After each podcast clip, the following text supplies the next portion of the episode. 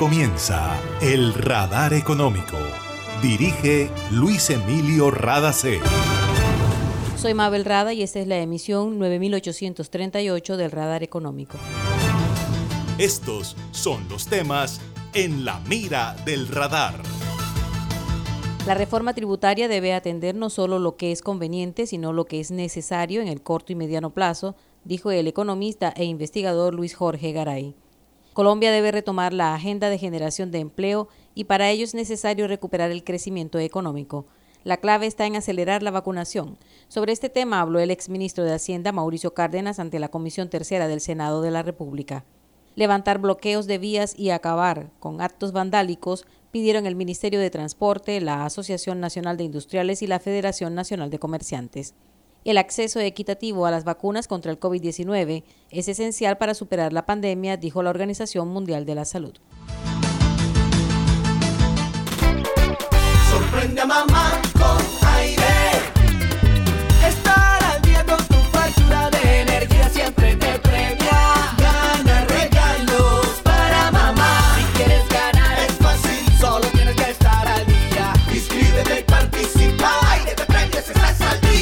Ingresa a www.air-e.com y gana premios hasta de 500 mil pesos. Sorprende a mamá con aire. Aplica condiciones y restricciones. Autoriza con juegos. Vigilado sobre servicios. En Gases del Caribe te la ponemos fácil. Si debes tres o más facturas de tu servicio, comunícate a la línea 164 o al 367-9259 y programa tu acuerdo de pago. Ábrele la puerta a nuestros gestores para normalizar tu servicio. Cumplimos con todos los protocolos de bioseguridad establecidos por el Ministerio de Salud. En Gases del Caribe mantenemos la llama encendida. Vigilado Super Servicios. El 2020 fue un año que nos retó y nos puso a prueba, pero fuimos fuertes y como ciudad nos convertimos en ejemplo de superación. Por ti la ciudad no se detuvo y hoy no se detiene gracias a ti. Aprovecha y paga tus impuestos con un 5% de descuento hasta el 31 de mayo de 2021. Alcaldía de Barranquilla. Una nueva energía se expande. Una energía que genera progreso y comodidad para la costa atlántica y el país. Somos la generadora y comercializadora de energía del Caribe, GESELCA. Y estamos aquí para entregar con firmeza la confiabilidad que la población y la industria colombiana necesitan. GESELCA, energía que construye futuro. En el radar le contamos lo que está pasando en la economía. Un grupo de economistas colombianos fue invitado por el Senado de Colombia a participar en la Comisión Tercera para discutir la situación económica del país y conocer sus opiniones sobre cuál es el rumbo a seguir en medio de esta crisis. El equipo técnico del Ministerio de Hacienda trabaja en un nuevo proyecto de reforma tributaria y los senadores quisieron escuchar las recomendaciones de exministros, economistas y docentes. Para la economista de la Universidad de los Andes, Marcela Eslava, es importante que no sea una reforma tributaria meramente fiscalista, que garantice un mayor recaudo a futuro y que cubra las necesidades inmediatas con la deuda pública. Por su parte, el investigador Luis Jorge Garay dijo que la reforma tributaria debe atender no solo lo que es conveniente, sino lo que es necesario en el corto y mediano plazo. En solo nueve meses de pandemia, Colombia ha retrocedido 13 años en inequidad y 12 años en lo que había avanzado en reducción de la pobreza, dijo Garay, quien recordó que en este momento el país es el segundo en desigualdad en América Latina. En vista de ello, no se puede pensar solo en tributación, sino que hay que revisar el gasto público y tener en cuenta que urge contar con la renta básica a partir del 1 de julio y hasta finalizar el año. Escuchemos al economista Luis Jorge Garay. La reforma no debe buscar solo recursos transitorios y de financiación de corto plazo. Si bien lo debe hacer, debe buscarse un equilibrio sopesado, buscando avanzar, no como una reforma estructural, sino como un inicio en la dirección de una reforma estructural, dada la situación de crisis social, política, institucional, económica del país se debe hacer un esfuerzo para una reforma tributaria que cumpla los principios constitucionales, que dé unos ingresos superiores al 2% del PIB, que tenga un equilibrio sopesado entre fuentes de financiación transitorias y meramente de financiación de corto plazo, con una financiación más estructural de mediano plazo, dado que las necesidades de gasto social y gasto productivo por parte del Estado colombiano se van a mantener por varios años en el periodo post-pandémico que ojalá suceda. Consideramos que es fundamental que quede claro que debe ser una reforma tributaria que afecta al 5% de las personas naturales y jurídicas más ricas del país sin afectar de manera alguna al resto de la población colombiana y que muchos de estos recursos en buena parte en el corto plazo tendrán que ser destinados a políticas sociales activas del Estado para lograr la inclusión social, la reactivación económica y la Garay dijo que hay un aspecto muy importante que no se puede perder de vista y es el papel de la DIAN, la Dirección de Impuestos y Aduanas Nacionales. La DIAN debe hacer un mayor control fiscal y trabajar contra la evasión, especialmente de las llamadas sociedades fantasma.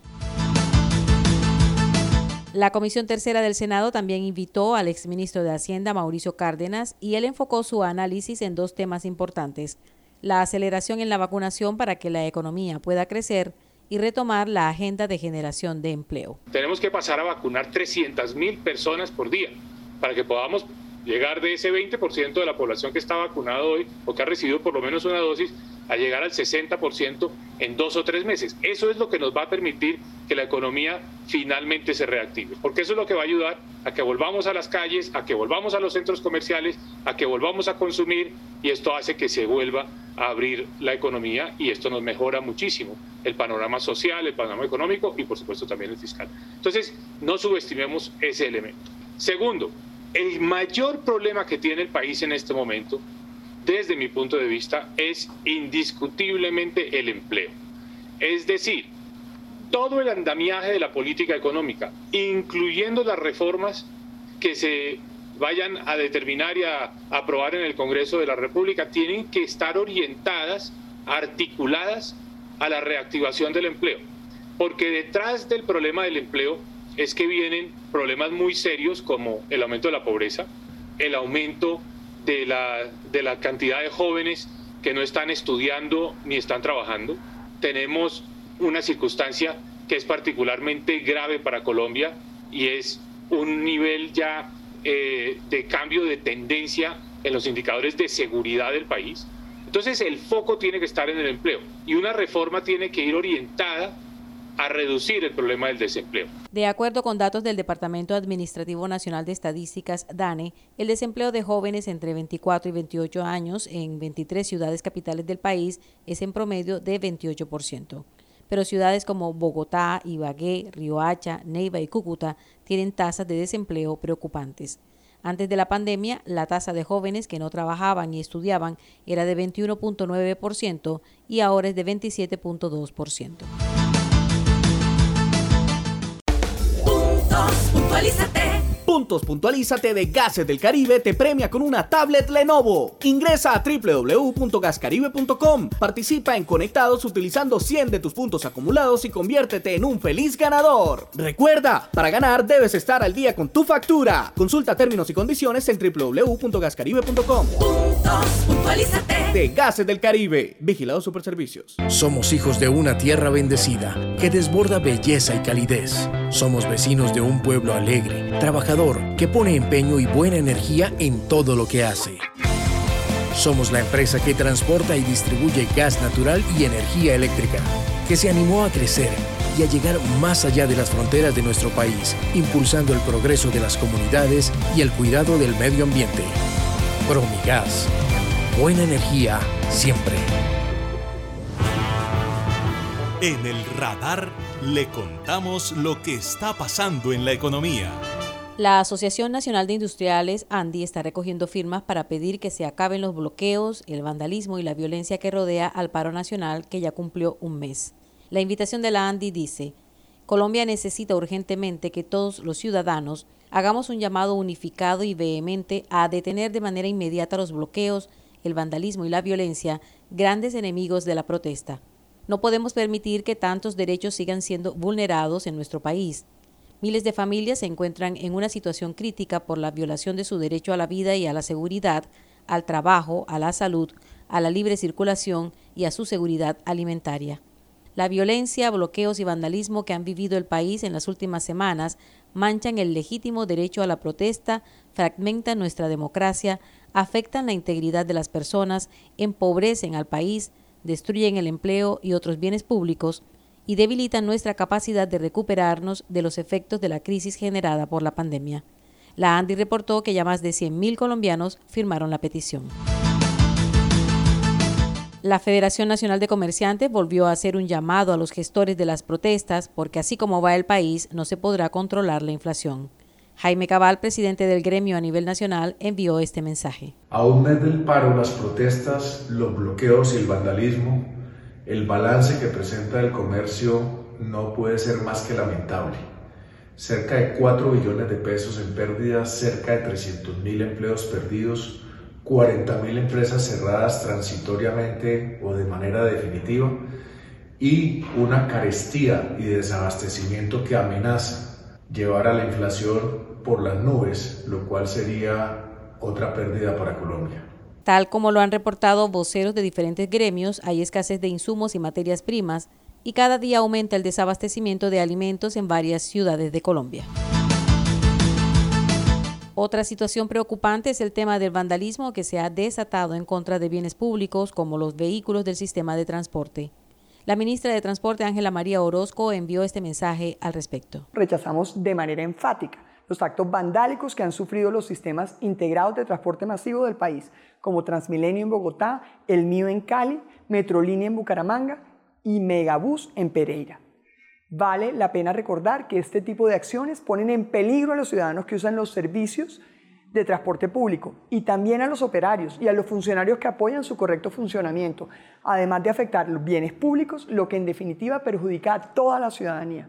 Los sistemas integrados de transporte masivo cumplen un papel fundamental para las ciudades, pues ayudan a movilizar a los ciudadanos que salen en medio de la pandemia a cumplir labores importantes para todos. También son fuente de trabajo para muchas familias que ven interrumpidas sus actividades cuando se presentan alteraciones en su funcionamiento. Por eso hacemos un llamado reiterado a los ciudadanos a cuidar los bienes públicos y a protestar pacíficamente, sin afectar el servicio y la infraestructura de los sistemas, ni afectar a quienes los utilizan o los operan. Solo hasta el domingo 30 de mayo continuará el diálogo entre el gobierno colombiano y los miembros del Comité del Paro Nacional. El diálogo no avanza porque el gobierno expresó que no es posible negociar mientras continúen los bloqueos de vías que han afectado a todo el país. Ya varias empresas anunciaron que tendrán que cerrar o prescindir de algunos trabajadores porque la producción se ha frenado. Imagina la historia que estaríamos contando si en este aislamiento las centrales de generación de energía se hubieran detenido. ¿Qué sería de nosotros ante la oscuridad y la desconexión? ¿Has agradecido tener funcionando todo lo que necesitas para estar cómodo en tu casa? En GESELCA trabajamos sin parar para que Colombia no se apague y la energía que hace bien siga iluminando la esperanza de todo un país. Estamos contigo. GESELCA, energía que hace bien. Mamá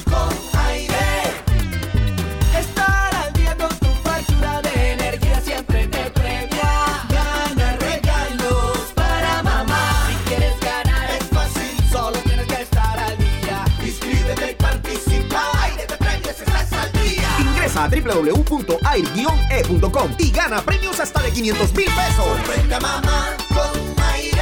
Aplica condiciones y restricciones. Autoriza con juegos. Vigilado sobre servicios. Está escuchando el radar económico.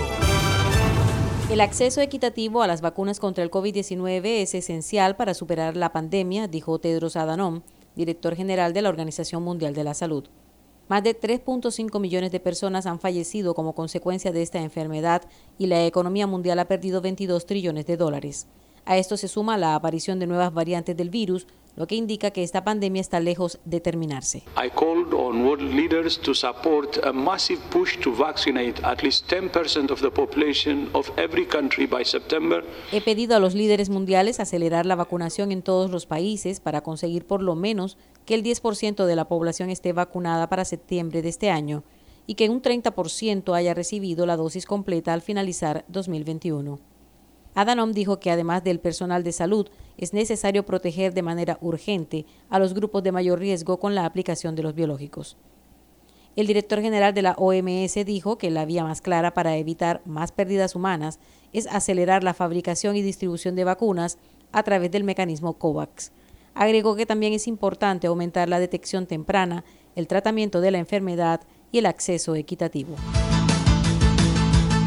La Alcaldía Distrital de Santa Marta está ofreciendo alivios tributarios a los contribuyentes en impuesto predial, industria y comercio y comparendos de tránsito para que se animen a cancelar sus obligaciones. Así lo recordó la secretaria de Hacienda de Santa Marta, Ingrid Llanos. 100% de descuentos en intereses y sanciones sobre las deudas que, se, que tengan los contribuyentes a 31 de diciembre de 2020 y esto estará vigente hasta el 31 de julio, teniendo presente toda la situación que está viviendo la ciudad de Santa Marta por esta crisis eh, que estamos atravesando todos por este COVID-19 que no solamente está afectando la salud, sino que también está afectando la economía de la ciudad, de los contribuyentes, de los ciudadanos.